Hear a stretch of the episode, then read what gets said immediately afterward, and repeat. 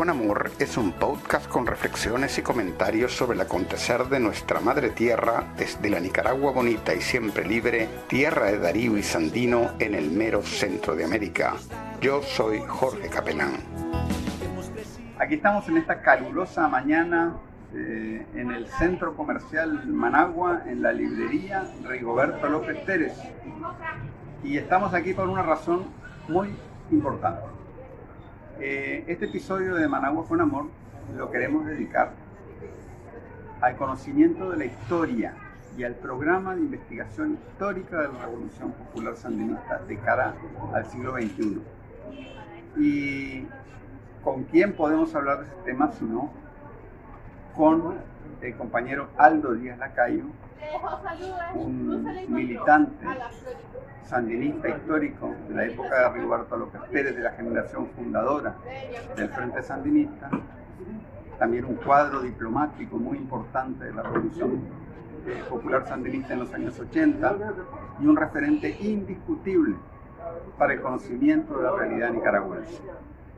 Así es que, con gran orgullo, les presentamos esta entrevista que van a ver a continuación.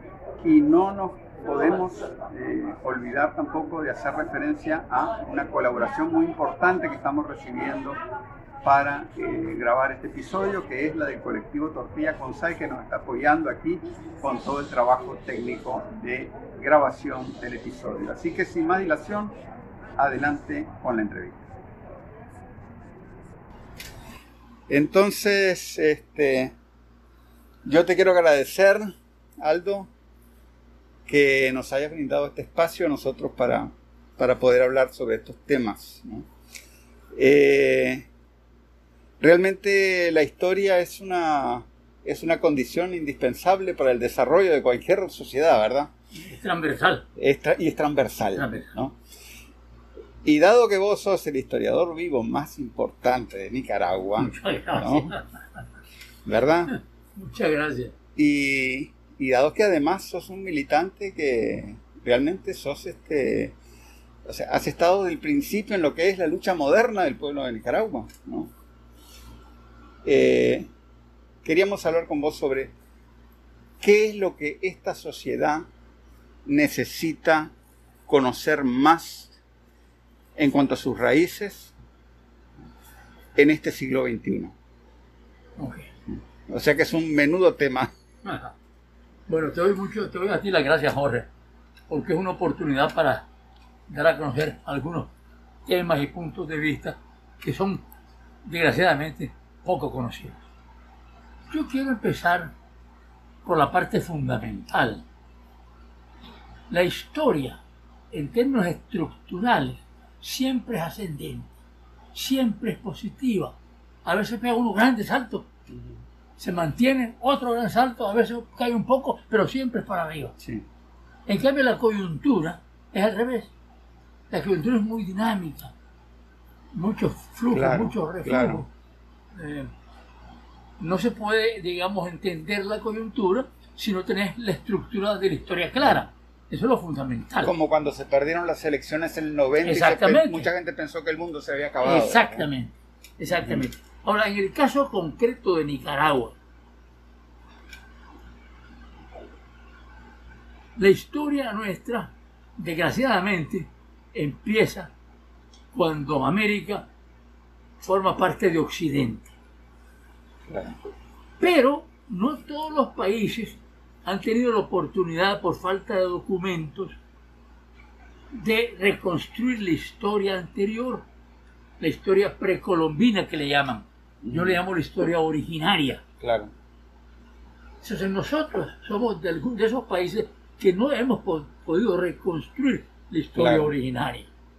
Entonces tenemos que partir de la, de la llamada conquista y después, perdón, de la llamada del llamado descubrimiento y después de la llamada conquista. Sí.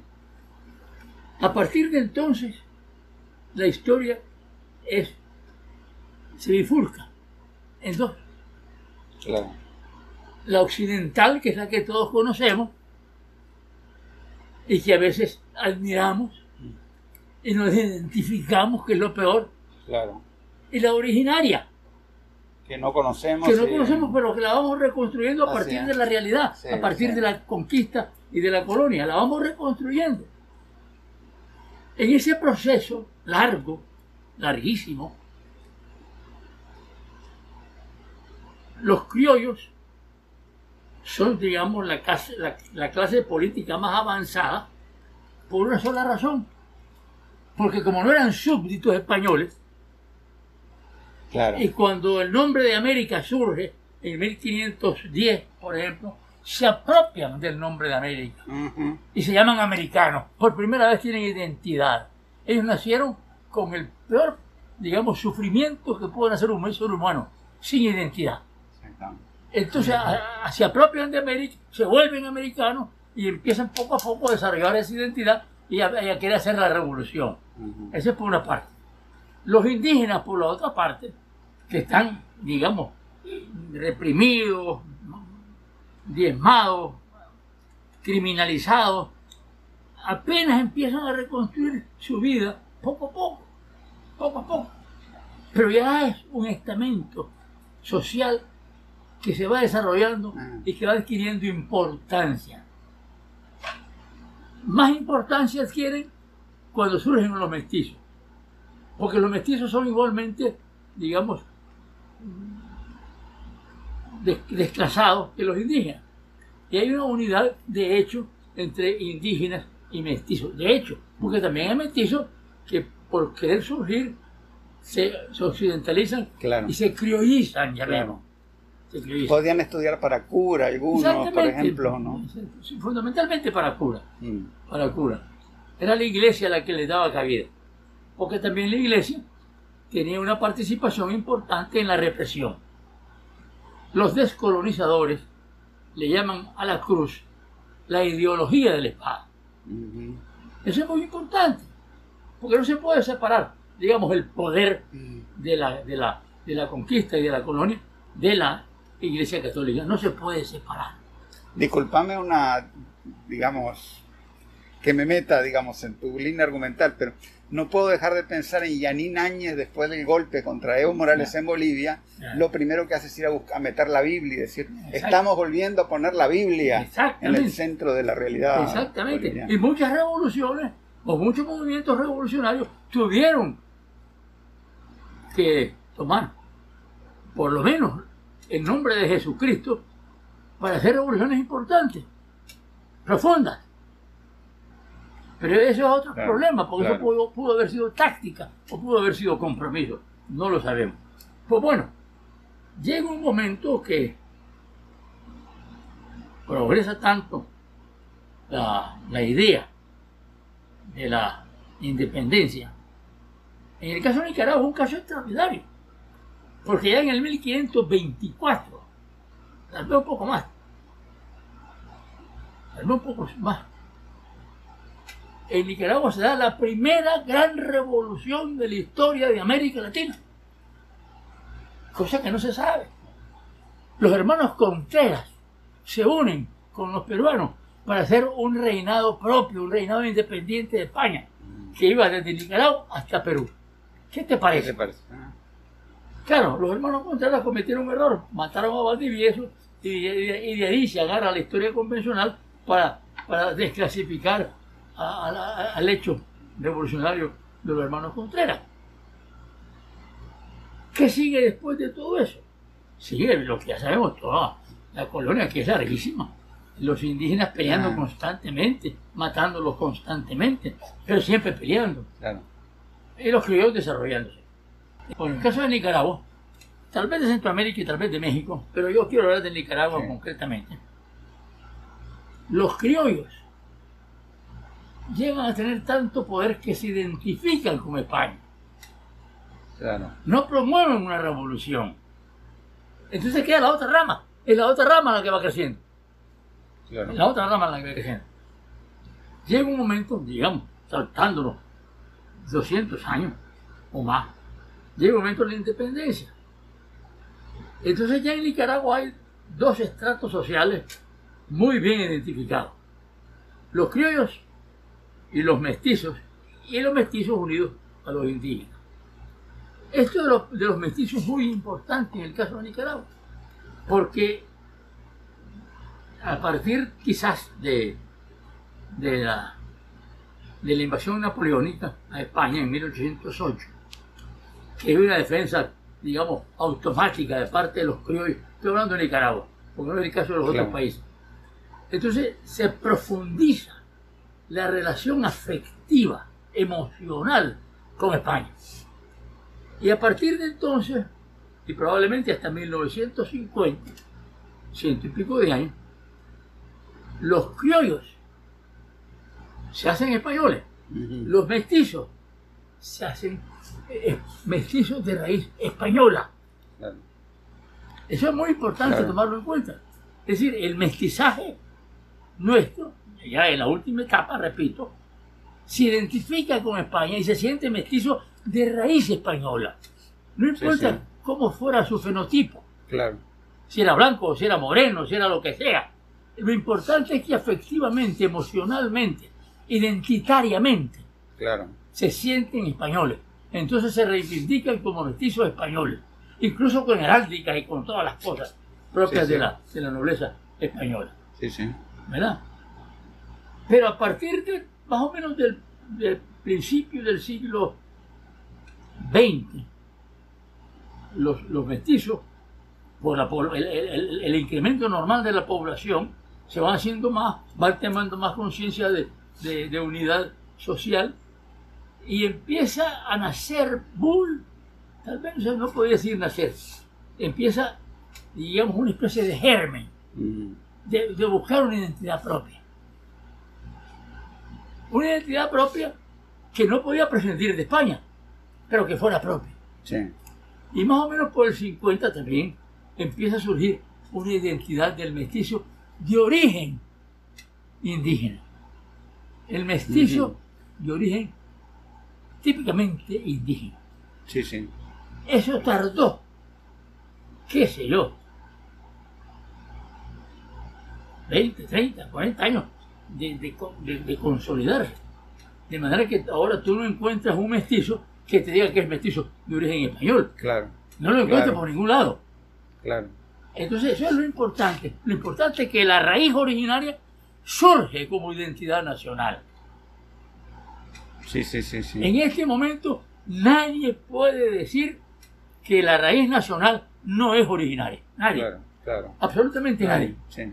Incluso la clase alta. Exactamente. Ni siquiera estos blancos de, Nada, de la oligarquía que probablemente sea la misma familia de siempre la que se lance de candidata ahora en estas elecciones, ¿verdad? Por supuesto, siempre existe el grupo pequeño que se identifica con los criollos, que se identifica con España y, por Sí. extensión, con Europa. Pero no se atreven a No. negar No, la- no, no es la- posible. eh, No, los orígenes. Ni, ni siquiera lo mencionan. No, exactamente. Ni Sí, siquiera lo sí. mencionan. Eso somos nosotros. Sí, nosotros somos parte de esa revolución, de esa, de esa revolución identitaria. Claro, Somos parte. claro. Nosotros, cuando hacemos la revolución, por supuesto, nuestra revolución es producto de dos o tres revoluciones anteriores. Eh, Eso hay que tomarlo en cuenta, pues, por porque es la consecuencia claro. de la historia. Claro. Ninguna, ningún hecho histórico surge espontáneamente, siempre es consecuencia. Celaya, por ejemplo, Sandino, Celedón. Celedón. Celedón, Celaya, Sandino, pero todos esos ya son con identidad, de- identidad de originaria. Claro, Es increíble. La gente que empieza a hacer revolución se siente identificada con el originario, no Claro. se siente identificada con España. El caso de Celedón es un caso extraordinario. Cuando nosotros llegamos al momento de, digamos, como le llama Fidel, Sentido del momento histórico. sentido del momento histórico. Así es, sí, sí. Eso es lo correcto. Entonces, cuando nosotros llegamos a, a ese momento, el sentido, el momento histórico, valga la redundancia, tenemos como contrapeso, aparte de que traemos la línea de, los- de las revoluciones previas, tenemos como contrapeso, y esto hay que subrayarlo mucho, Sí, la confrontación este-oeste. Claro. Claro, uy, sí. Eso es un contrapeso brutal, no lo podemos negar, Sí, sí. porque es, es el ambiente, es el ambiente internacional, global. En, esa, en, en medio de esa confrontación este-oeste, se nos quiere negar el carácter de revolución propia, autóctona, originaria, se nos quiere negar. Esa es la tesis de los Estados Unidos. Por, eso, por eso Contadora tiene un gran valor en, este proceso revolucionario. Porque Contadora dice, no, esta es una, una revolución auténtica, pues el producto de la pobreza no es producto del este-oeste, de la confrontación este Y por cierto, creo que fue una de las primeras veces que salen países latinoamericanos organizándose para hacer una propuesta política en contra de los Estados Unidos, aunque, aunque, aunque la dominación política de Estados Unidos fuera total en la región, surgen países de aquí, en los 80, que le dicen a Reagan, le dicen, no, señor. Así es, tienes razón. ¿Por qué hago esta mención? Porque esta mención que hago es un objetivo norteamericano de desnaturalizar la revolución originaria. Eso es muy importante. Entonces nosotros estamos, digamos, en el intermedio de la revolución cubana y la revolución venezolana. Claro. Estamos en el intermedio. Claro. Entonces, en aquel momento el peso de la confrontación este-este, eh, aunque nuestro proyecto revolucionario era, era, enorme, eh, eh, el pluralismo político, economía mixta, no, no alineación internacional, que pegó en todo el mundo y concitó la solidaridad mundial, no solamente latinoamericana. Finalmente, ellos lograron eh, meter en, el imaginario universal la idea de que, éramos comunistas. Mm. Por eso digo que somos entre, entre, Cuba y Venezuela. Pero la historia sigue. La historia es ascendente, con independencia de la coyuntura. Y regresamos ya regresamos en otras condiciones universales, mm. sin confrontación este-oeste, mm. con un socialismo desacreditado, que todo el mundo le tenía miedo por desacreditado, no por, no por la idea socialista, por la implosión de la Unión Soviética. Entonces ahí, digamos, desde el 90, que cae la Unión Soviética, que es una de las razones por las cuales también perdimos el poder y por la invasión norteamericana a Panamá. Pero son, esos son detalles. Cuando regresamos, regresamos en unas condiciones tan distintas con la revolución bolivariana triunfante. Claro. Con una revolución bolivariana que reivindica el socialismo, deja a un lado, digamos, el socialismo desacreditado, lo reivindica, lo relanza, y tiene un impacto tan grande en el mundo que incide incluso en, el este. Estoy hablando de Rusia, por ejemplo. En, esas condiciones regresamos. Y ese regreso, este regreso, nos permite actuar, iba a decir con mayor libertad, pero no es cierto, con mayor conciencia, con mayor conciencia en cuanto a reivindicar lo original. Claro.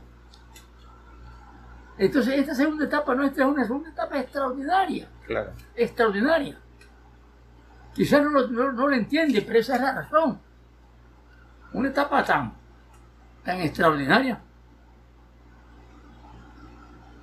que nos permite hacer realidad lo que quisimos hacer en la revolución. Claro. Reivindicar el pensamiento político, el pensamiento revolucionario desde siempre, mm. desde la historia de siempre. Nosotros lo hicimos muy, mucho, mucho en la, en la, en, la revolución de la primera etapa. Pero ¿qué pasó? La inmensa mayoría, de profesores, de estudiantes, estaban en, el frente de guerra. Es decir, a pesar de que hicimos ediciones importantísimas con largos tirajes. Esos largos tirajes no llegaron. Claro. No podían llegar. Quedaron, quedaron para consumo internacional, que teníamos unas visitas internacionales muy grandes, como vos sabés. Sí, sí, sí. ¿Ah? Entonces ahora estamos haciendo lo mismo. Con un, con un, con un elemento adverso. Un elemento adverso que es la tecnología, que va disminuyendo constantemente la voluntad de lectura, la inquietud del conocimiento general, no el particular que te dan las redes sociales. Pero bueno, estamos haciendo la lucha. Claro. Estamos haciendo la lucha. Cuando vos oís a Daniel Ortega, jamás se, va, se, va, se le ocurre mencionar a nada que no sea originario. Así es. A nadie. Así es. Empezamos por, por Nicaragua y Irán. Sí, sí, sí. Porque esa es la particularidad de nuestra historia. Nicaragua y Diriangén fueron los dos únicos caciques, yo le llamo estados tribales, los dos únicos estados tribales de América que no, no se dividieron para unirse con el conquistador. En toda América se dividieron. Unos se fueron con el conquistador por los conflictos internos que tenían. Sí, Entonces, nosotros no teníamos, teníamos conflictos territoriales, pero no teníamos conflictos de identidad. Entonces, Nicaragua y la gente se juntan para, para derrotar a González Dávila. Esa es la realidad. Y luego todo, por ejemplo, vos te vas después a 100 años, 200, 300, 300 años después, con la, con la, con la unión de Centroamérica y México, estando unidos a México, gobernando México sobre Centroamérica. Cleto Ordóñez dice, tenemos que ser república. ¿Qué te parece? Claro. Una cosa extraordinaria. Me salto. ¿Quién sabe cuántos años me voy a hacer ledón? Y la, y la tesis de Celedón es, es, el nacionalismo. Claro. Absoluto. Claro. Absoluto. Sin, sin conceder un ápice. O sea que hay toda una continuidad precisamente de eh, la lucha por, por una eh, autodeterminación y una independencia Exacto. de este pueblo. Exacto. Yo le llamo a eso inconsciente colectivo. Hay un inconsciente colectivo que viene desde Nicaragua y Ángel que te obliga sin darte cuenta, a ser nacionalista y a ser imperialista, antiimperialista. Sí, sí, sí. Nacionalista y antiimperialista. Tonto. No, no tenés que pensarlo porque lo tenés en el inconsciente colectivo. no, es, no, es, el inconsciente individual, es el inconsciente colectivo. Entonces vuelvo, Daniel. En esta segunda etapa tiene mayor oportunidad por el ambiente en que surge la segunda etapa de la revolución tiene mayor oportunidad de identificarse y de publicitar lo originario. E, ese es el elemento más importante. Y de ahí Daniel empieza otra vez a reivindicar toda la historia de acuerdo con el inconsciente colectivo. Ese es nuestro proyecto. Claro.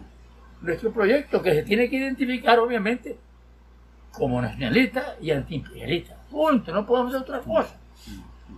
Tendríamos que desclasarnos para hacer otra cosa.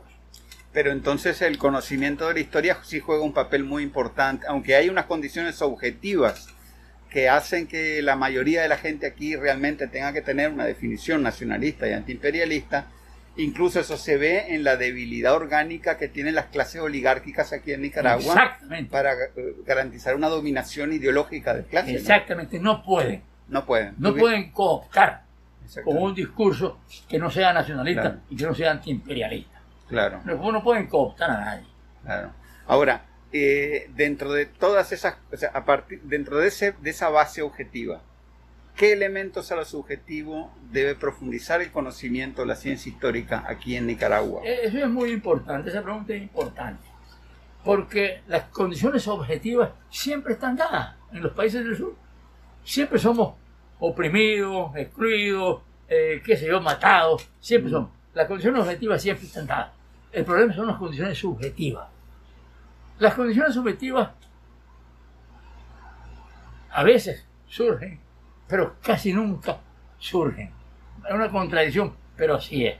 La realidad es que surgen movimientos que se van identificando con la raíz histórica y van creando a partir de luchas muy pequeñas, muy, muy fragmentadas, muy combatidas, muy matadas, si cabe la expresión. Pero de repente surge el momento, la, como decía Fidel, Sí, la- la- el sentido del momento el histórico. sentido del momento histórico. Y de repente surge. Sí, sí. No lo tenés que pensar. Sí, sí. ¿Cuándo surge el sentido del momento histórico para nosotros? Probablemente en Pancasán. Claro. Cuando se da la referencia, el frente con las armas en contra de la dictadura y los demás Claro. el Cupiacumi con la. Claro, con antes de Pancasán, nosotros, esta generación, y como todas las generaciones anteriores a las cuales yo pertenecí, pecamos de, de- de- de- copiar el, el- el- el- el- el modelo del siglo XIX. Que el modelo del siglo XIX, que eran guerras civiles en Centroamérica, si ganaban los liberales aquí, entonces todos los liberales de otros lados se venían Ah. para acá para hacer la revolución e invadían. Pero eso es otro tiempo. Nosotros Claro. copiamos esa tesis invasionista. Claro. Y por eso fracasábamos y fracasábamos y fracasábamos. Pero Carlos... Vos lo decís porque además fuiste una- un actor de ese periodo de la Ah, historia directo. yo fui. Yo- ¿Verdad? Entonces, ¿qué pasa con Carlos? Carlos al principio quiere hacer lo mismo. Hace reactivo CAI para invadir. Pero siete años después, siete años después, seis años después, seis años después, siete años después, se da cuenta que eso es absurdo. Que la revolución, si no es interna, no es revolución. Claro. Entonces, esa es la importancia de Pancasán. Entonces, la, Pancasán empieza a crear las condiciones subjetivas de la revolución. La gente empieza, el pueblo empieza a darse cuenta que hay un núcleo nacional interno que está trabajando por derrocar a la dictadura. Claro. Esa es la importancia de Pancasán.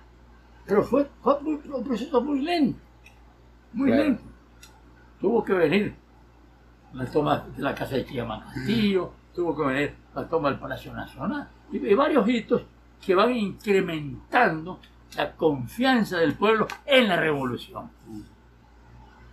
¿Cuándo se consolida esa confianza popular en la revolución? Probablemente en las, en- en las insurrecciones del 78. Ujú. Ahí ya no hay ninguna vuelta atrás. Claro. Ya era evidente que estábamos en las poblaciones, en las ciudades, derrotando a la guardia, eh, es decir, o, o confrontándola fuertemente. Eso, de ahí para adelante, ya el pueblo asume subjetivamente la capacidad militar de la revolución de derrotar a la dictadura. Pero en ese momento, cuando llegamos a ese momento, surgen dos posiciones internacionales. La primera, rescatar y consolidar la revolución. La segunda, mediatizarla. Mediatizarla. Porque el entorno internacional, como está dominado por el capitalismo, Claro. es naturalmente contrario a cualquier revolución. Mucho más si es la revolución tiene ideas claras en cuanto a las orientaciones, ideológicas. Mucho más. Sí, sí, sí. Eh, eh, esos dos movimientos, el primero lo, lo- lo- lo- lo asume Contadora, como ya dijimos, que fracasa por el hecho mismo de que no, de que no, no, no asumía la tesis norteamericana, y el segundo de- lo dirigen los Estados Unidos y, y- y en algún momento al final Europa. Entonces, cuando fracasa, cuando los Estados Unidos, logran abortar Contadora, Sí.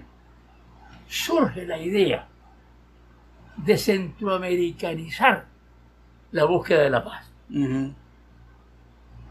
Consecuencia de, ese- de esas dos confrontaciones, surge la idea de centroamericanizar las negociaciones de paz. Pero era un, un subterfugio para neutralizar, ya lo digamos mediatizar, sino Sí. para neutralizar la revolución sandinista. Claro. Este es un tema que, que no se dice, no se estudia. La posición de Oscar Arias era esa. Claro. La posición de Oscar Arias era sentar a Nicaragua en el vacío, en el, en el banquillo de los acusados y sacarla de la institucionalidad centroamericana. Claro. A mí, la, la impresión que me da a mí es que en eso jugó un papel, o sea, en forzar, digamos, porque lo que querían era prácticamente echarle la vaca a Nicaragua, el, objetivo, ¿no? No solamente la vaca, liquidarnos. Li- Claro, claro, claro. Pero lo que pasa es que Nicaragua con la operación Danto fue capaz de golpear los santuarios de la contra directamente en Eso- territorio eso- esa hondureño. es la parte militar. Claro, claro. la parte militar claro. no hay duda que la operación tanto fue, digamos, significativa, concluyente, diría yo. Pero vamos a la parte política. Ajá. La parte política y diplomática, si le queremos agregar. Sí, Ahí viene otra vez, la historia está llena Sí. de, de- de casualidades. ajá. La, la centroamericanización de las negociaciones de paz le impulsaron la internacional socialista. Sí. Porque finalmente la internacional socialista compra la idea norteamericana de que somos una revolución eh, incrustada en, en la confrontación entre estos. ¿Ah? Pero da la casualidad que tampoco se dice y que tampoco se estudia Sí, que en Guatemala triunfa la democracia cristiana. sí. Entonces hay una confrontación de nuevo entre internacional socialista y democracia cristiana. Claro.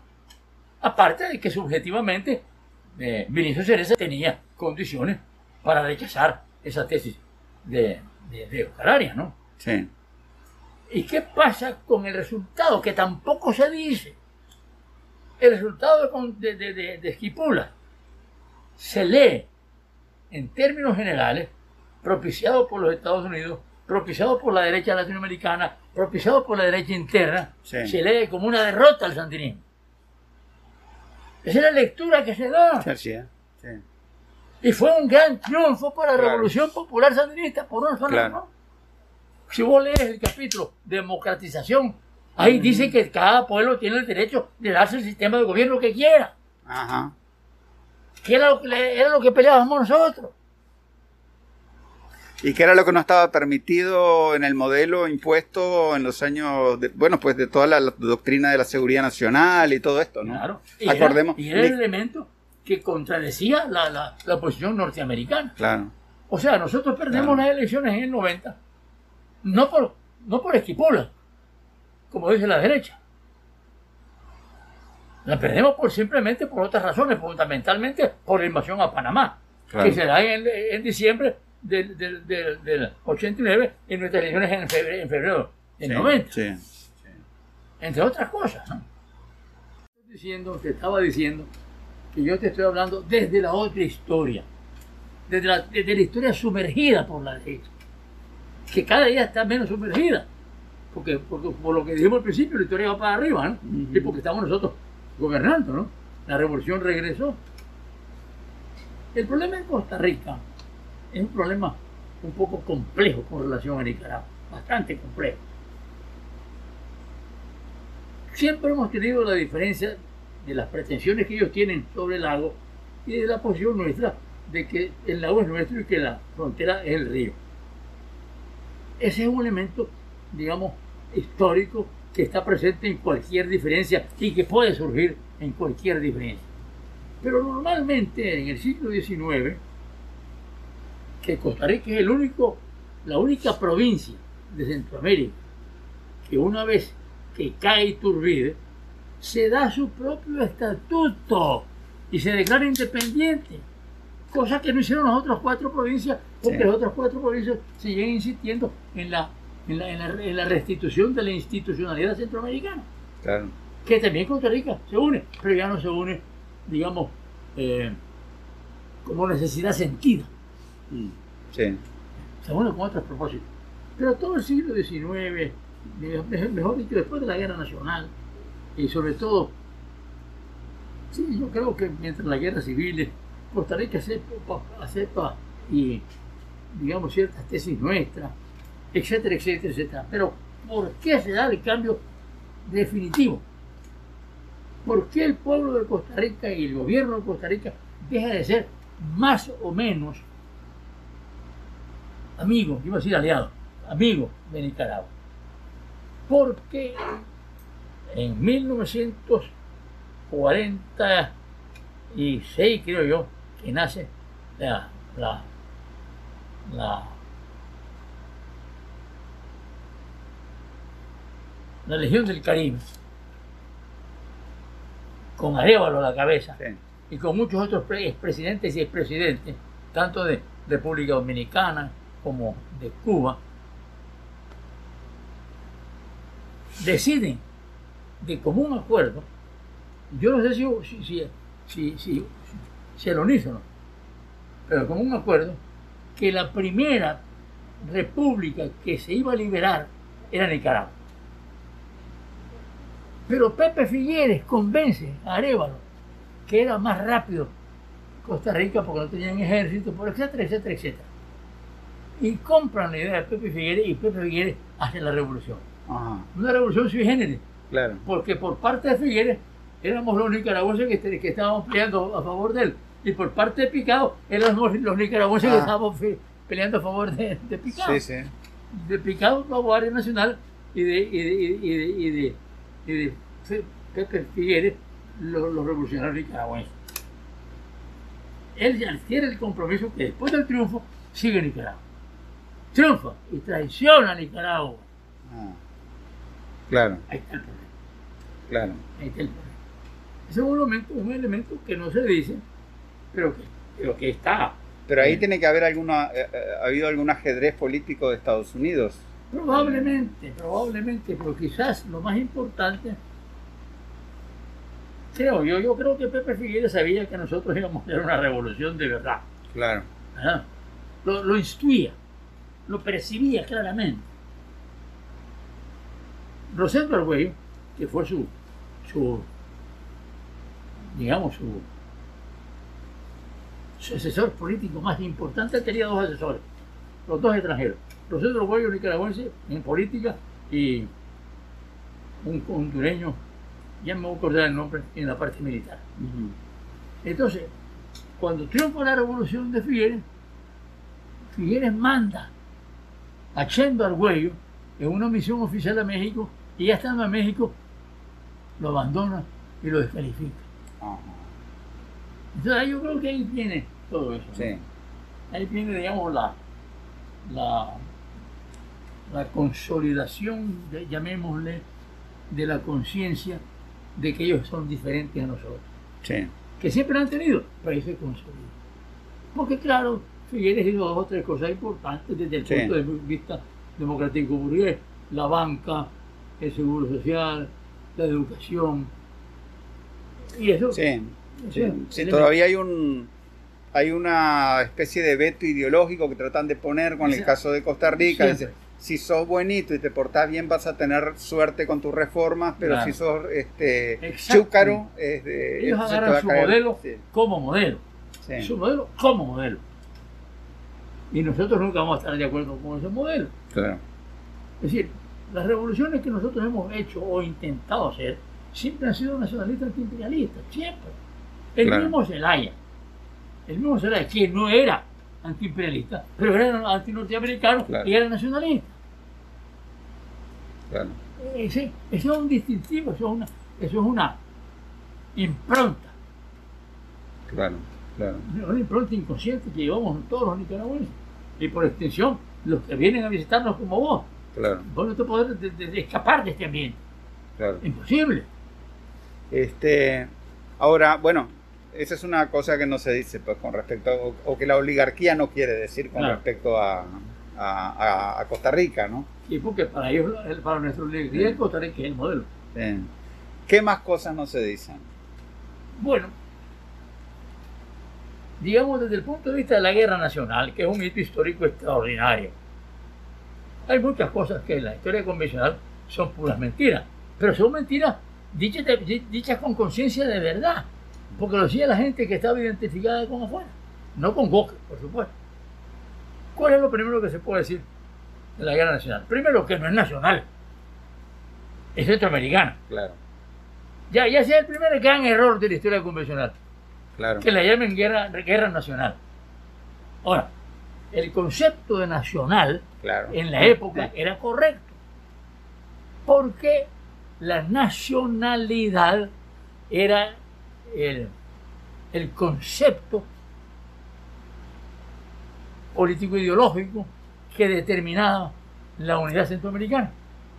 Cuando uno hablaba de nacionalidad, estaba entendiendo lucha por la restitución de la institucionalidad centroamericana. El concepto pero el concepto que le damos después es que era nuestra nacional contra Walker. Eso no es cierto. No es cierto. Era centroamericano. Claro. Punto número uno. Punto número dos, ¿qué otra cosa no se dice? El pacto. El, el famoso pacto providencial.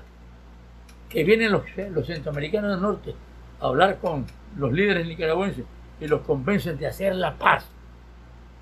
Le llaman pacto providencial porque se logró la paz, lo cual es mentira, no se logró la paz. Porque una vez que terminó la guerra nacional, el Partido Conservador se, se- se resiste a formar parte de la unidad. Claro. Se resiste. Entonces viene un pacto que es verbal, tan famoso, con Tomás Bueno. Martínez. Ya, ya- ya me voy a acordar. Máximo Jerez. Máximo Jerez llega a visitar, él viene a visitar a, a Martínez, que era el jefe de la, de la- del, del ejército conservador. Y le dice, bueno, ¿por qué no guardamos juntos y termina todo esto? Martínez acepta y viene el único gobierno que ha tenido Nicaragua con dos presidentes, que se llama el gobierno Chachagua.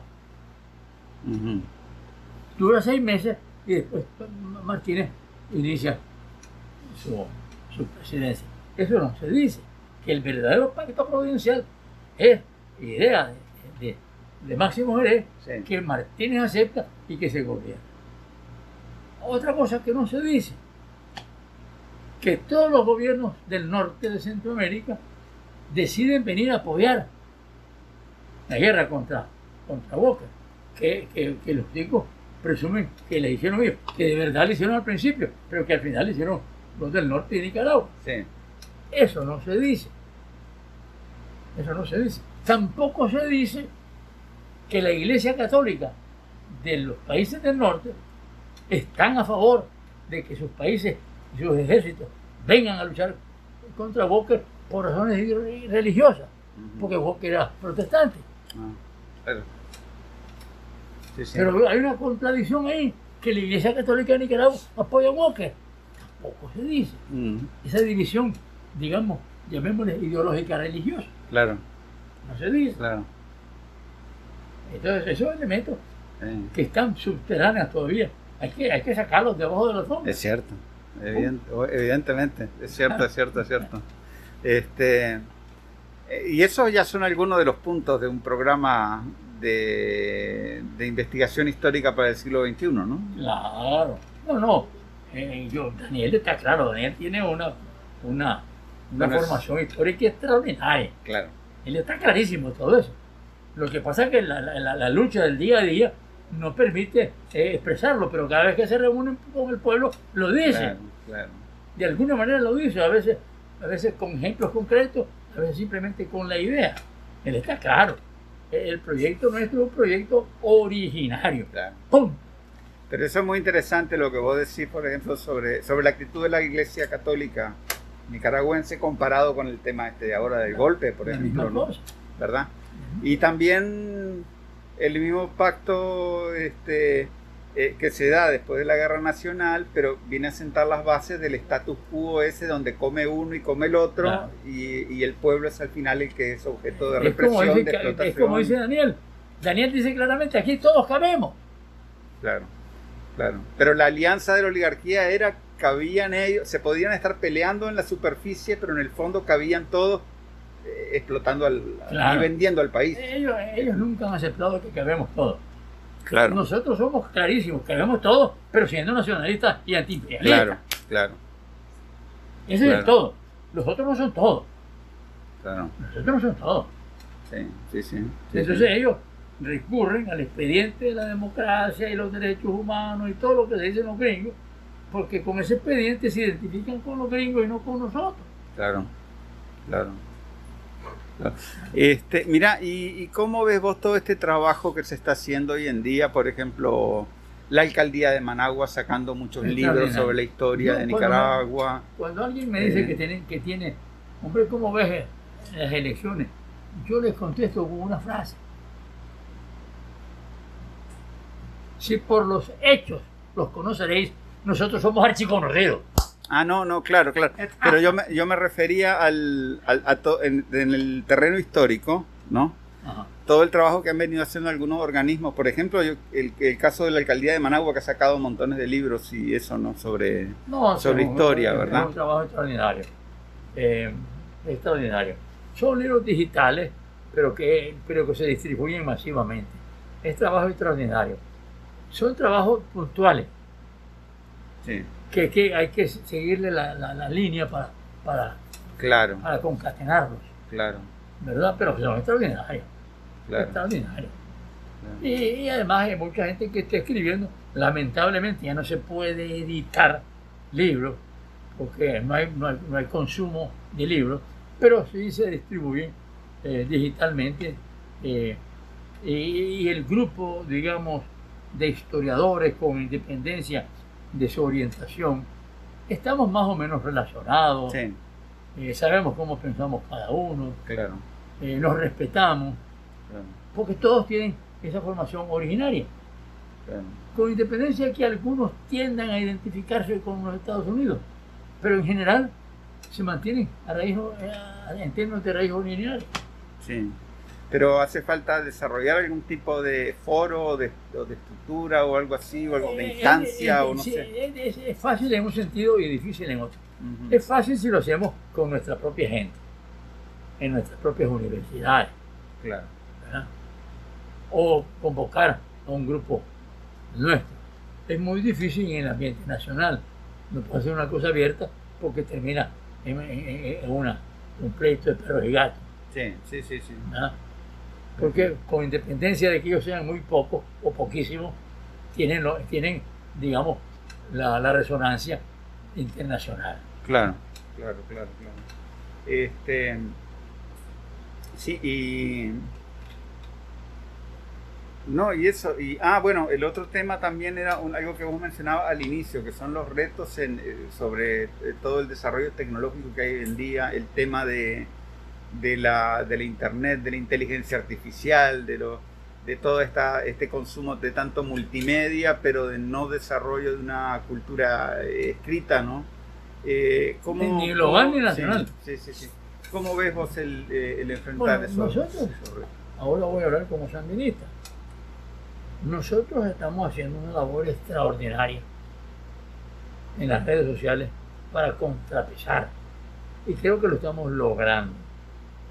Lo cual no quiere decir que ese trabajo mediático, llamémosle, incida en la recuperación de la, de la capacidad de lectura. Sí.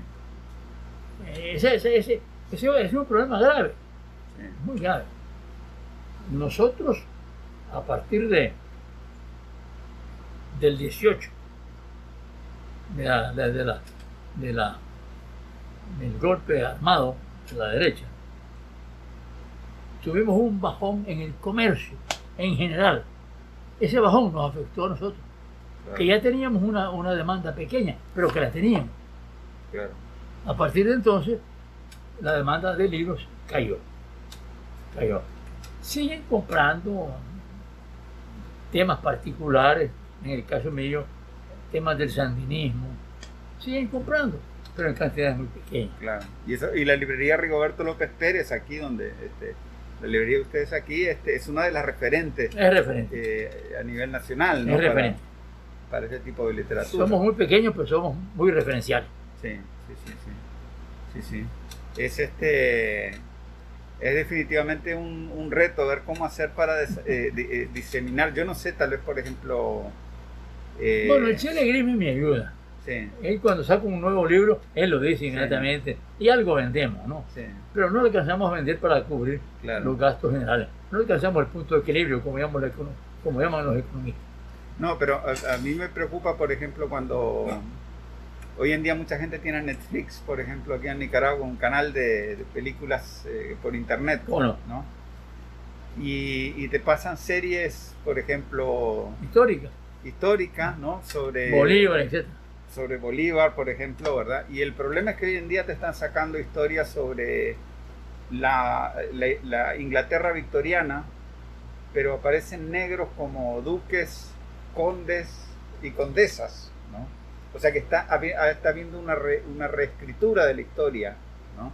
de una manera muy, muy este, yo, yo creo mm, que a partir del siglo XX, uno más, menos, pues, uno más cerca al 900, otro más cerca al, al 2000, la reivindicación de la historia crítica es lo fundamental. La historia crítica pretende explicar los porqués. La historia convencional te explica el fenómeno, claro. pero no los porqués. Nosotros estamos en la parte crítica. Claro. Esa es una diferencia. Claro. Y ese sería un reto más vivo que nunca, el de desarrollar esa... Y, y, más, difícil porque se vuelve menos, menos consumible, si mm. cabe la expresión, mm. el libro. Porque no estás acostumbrado a una historia crítica, estás acostumbrado al relato, al relato de los hechos, de los fenómenos, pero no su, su correlación, ni, ni las causas. Claro, claro, claro, claro, claro. Este, pero yo te veo a vos muy optimista de cara al futuro. yo siempre soy optimista. yo te veo muy optimista y, quiero agradecerte mucho por esta conversación que ha sido tan enriquecedora. Muchas gracias. Y, porque realmente has, arrojado luz, has, puesto el dedo sobre varias llagas, claro. ¿verdad? Porque este, estoy desde el punto de la, historia crítica, que yo le llamo la otra historia. Claro. La que está sumergida, que hay que sacarla. Claro, claro que sí, claro que sí.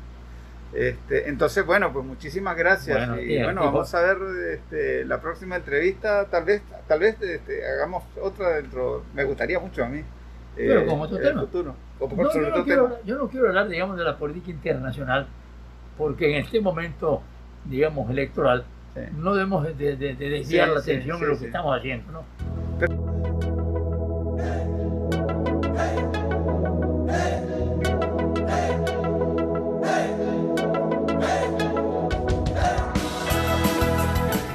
Este ha sido otro episodio del podcast de Managua con Amor.